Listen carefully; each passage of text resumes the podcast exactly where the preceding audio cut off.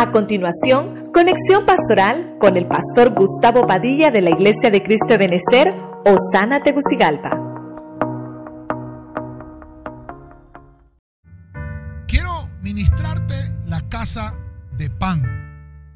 Entre muchas de las cosas que hemos hablado, vemos que la casa de pan son los planes divinos.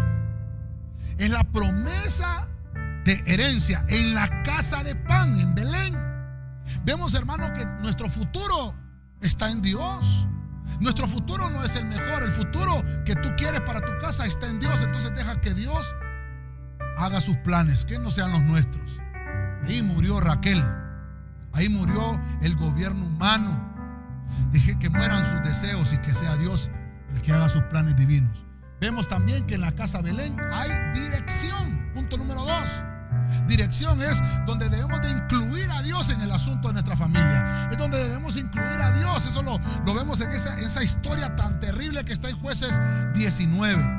Dios tiene proyectos para tu casa, tiene proyectos para tu hogar y tiene proyectos para tu familia. No dejes, no dejes que no esté Dios ahí. Deja que Dios se incluya en tu hogar. Como punto 3 vemos que, que en la casa de pan, en la casa donde hay alimento, Belén es donde todos los días hay una provisión. No te desajustes, porque en el punto 3 vemos, hermanos, que hay un trato espiritual y vemos que aquí está Noemí con Ruth, ahí, hermano, donde tuvo que aprender Noemí.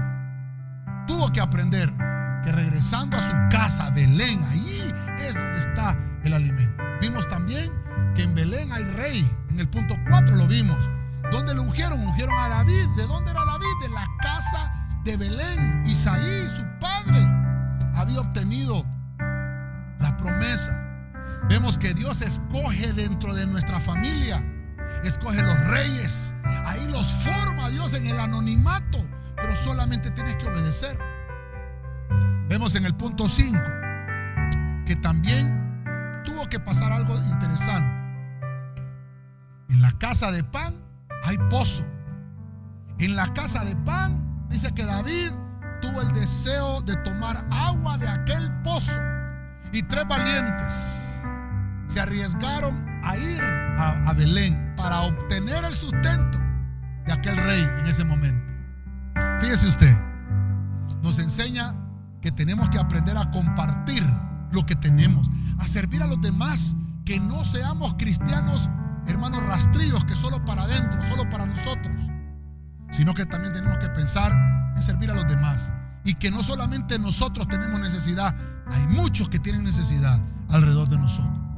Como punto 6, vimos que Belén es una casa donde se forjan guerreros. Vemos que David ya estaba viejo y que habían amenazas de otros gigantes. Goliat Geteo.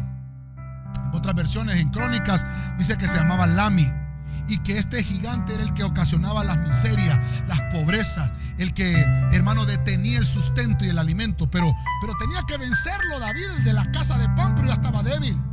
Y aunque hayan débiles en la casa, vemos, hermano, que se levantó el Anam de la casa de Belén y mató al gigante. Él cuidó la provisión de la casa. Tenemos que aprender a pelear contra la miseria.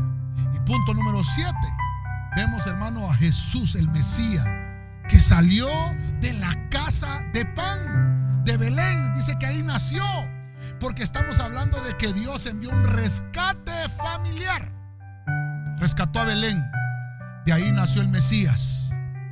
Somos una dinastía familiar. A veces hasta los más fuertes desfallecen.